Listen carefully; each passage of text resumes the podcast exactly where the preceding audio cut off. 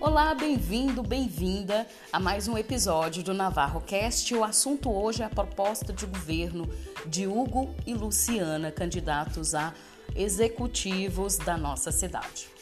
Vamos à leitura do documento que tive acesso do plano de governo deles e façam suas reflexões.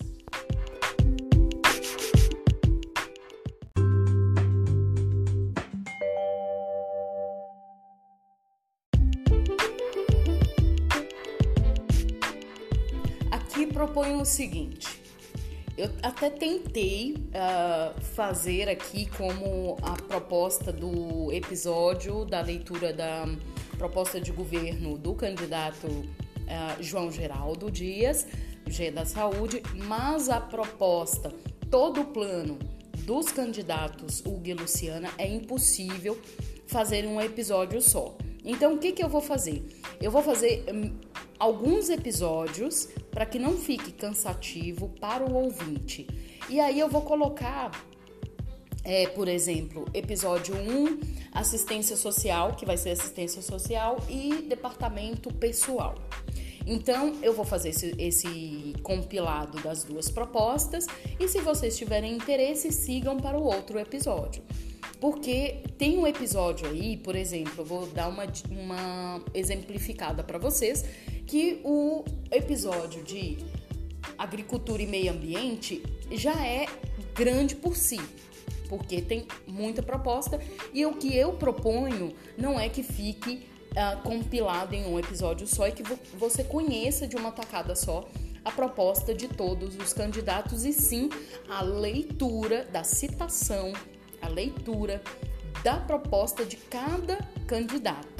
Então, não sou eu que estou falando, e sim o plano de governo deles que uh, está disponível aí no TSE, né? Tá disponível para todo mundo, mas tem muita gente que não tem acesso, não tem paciência e, e aprende mais ou assimila mais ouvindo. Então, esse é uma, um recurso a mais. Não te deixa livre de não ler a proposta do seu candidato ou do candidato do vizinho, né? Isso só mostra que temos uma ferramenta a mais para aquela pessoa que assimila mais, ouvindo, né? Talvez uh, a sua avó, talvez o seu, uh, o seu filho não tenha tempo é, para ler aquilo tudo então ele coloca ali dirigindo, ele vai ouvindo as propostas, tá bom? E aí ajudando todo mundo a fazer a melhor escolha para esse ano que é crucial, um novo mundo, uma nova forma de pensar e fazer política.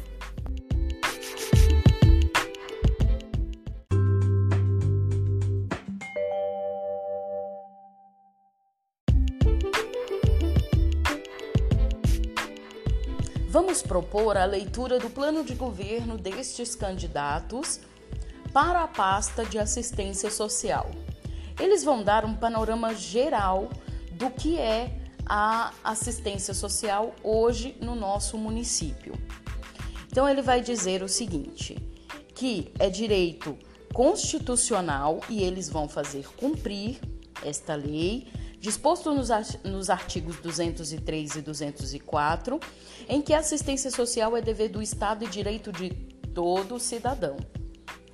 Moradores em situação crítica, crianças e adolescentes, adultos que sofreram algum tipo de violência, pessoas que recebem o Bolsa Família, idosos, pessoas com algum tipo de deficiência e adolescentes em conflito com a lei ou qualquer pessoa em qualquer tipo de situação de vulnerabilidade poderão contar com atendimento da assistência social.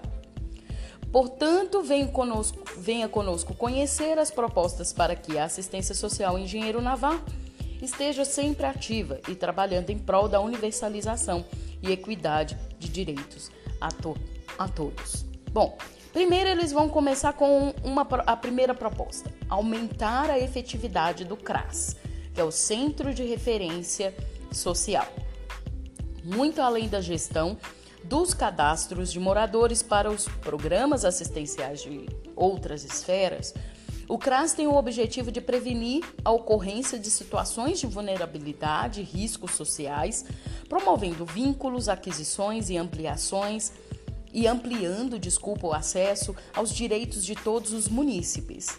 Pensando nisso, vamos ampliar a efetividade desse órgão para que esteja presente e ativo em nosso município. O que, o que eu tenho é, que abordar aqui, que é preciso lembrar, que o direito constitucional, bem lembrado aqui no plano de governo, é cumprir o direito constitucional. Esse dever do Estado é para com todos os munícipes e não só para a alta vulnerabilidade, porque ontem você não era vulnerável, amanhã você é. Então é importante aqui essa essa proposta em que a assistência social ela seja mais efetiva, porque tem uma, uma e eficiente, né? Porque tem uma diferença entre ser eficaz, né, de fazer ali sempre o certo e eficiente, que é fazer a coisa certa, né? Ser eficaz, você sempre está ali corretamente em certa coisa, né? Agora, ser eficiente é fazer a coisa certa, né? Segunda proposta: privilegiar e fomentar atividades socioeducativas para crianças e adolescentes de melhor idade.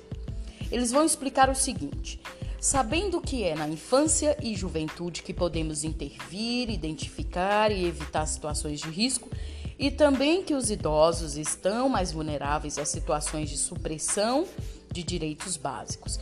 Para isso, vamos promover e incentivar atividades socioeducativas com foco principal nesses grupos, garantindo assim que nossa cidade esteja ciente de seus direitos e deveres e prontas a fazer cumpri-los. Terceira proposta: promover ações de assistência social em parceria com as demais secretarias. Assistência social deve estar ativa em todas as áreas públicas do município. Pretendemos manter estreitos os laços entre essa secretaria e as demais para que sejam promovidas ações diversas em nossa cidade.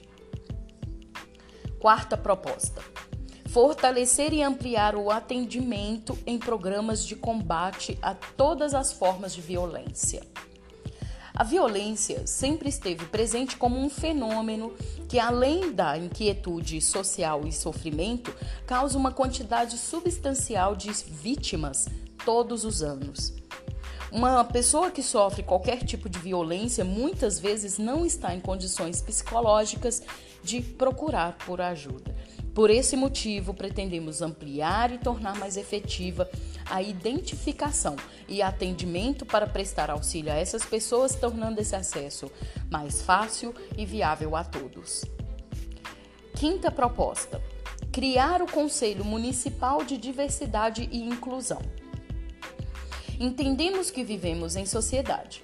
Estamos em contato com os mais diversos perfis sociais para que a equidade esteja garantida e que todos tenham as mesmas oportunidades de acesso a seus direitos e sejam igualmente respeita respeitados e valorizados, vamos apoiar as lutas das minorias em busca de seu lugar na sociedade através da criação do Conselho Municipal de Diversidade e Inclusão, que é o CMDI, que terá a função de promover atividades socioeducativas, tratar, casos de discriminação e buscar apoio à inclusão social de todos.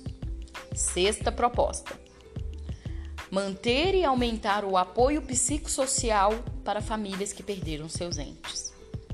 O momento da perda de um ente querido pode ser bastante traumático.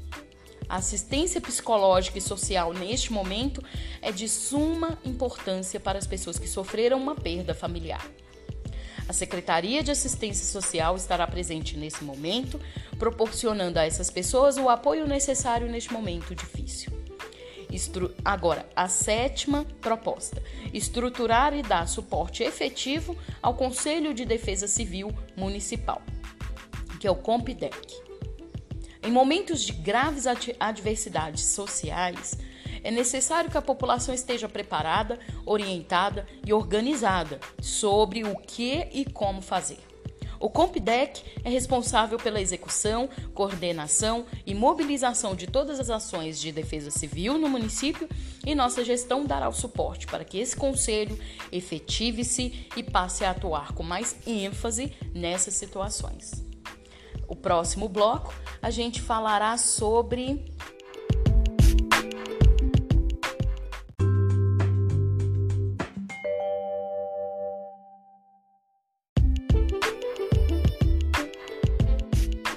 departamento pessoal.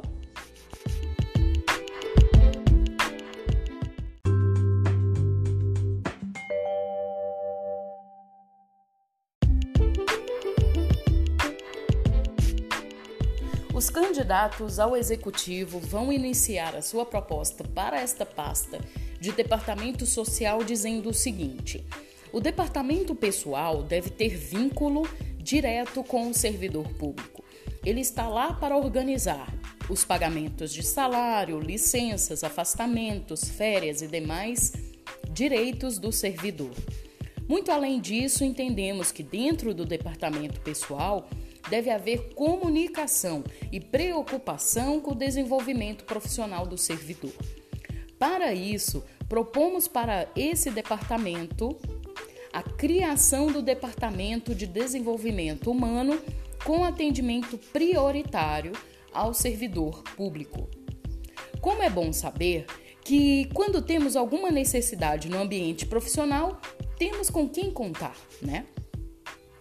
Pensando nisso, vamos criar dentro do departamento pessoal um departamento voltado exclusivamente para o desenvolvimento do servidor público. Esse departamento cuidará de garantir maior qualificação profissional dos servidores, melhorando seu desempenho e autoestima.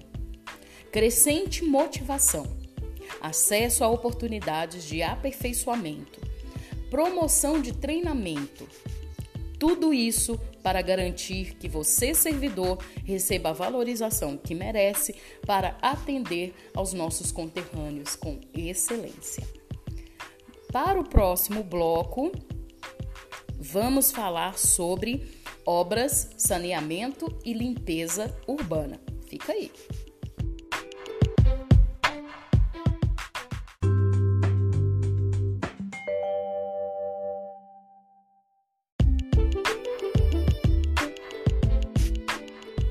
É isso aí. Muito obrigada por você que ficou até aqui nos ouvindo. Se inscreva no meu canal, NavarroCast, procura aí nos seus aplicativos de podcast. Por favor, compartilhe, se inscreva, coloque como seus favoritos, indique para outras pessoas ouvirem aí o que interessou a vocês. É, compartilhem essa essa ideia, né, essa luta nossa para levar informação para todo mundo e até a próxima. Tchau.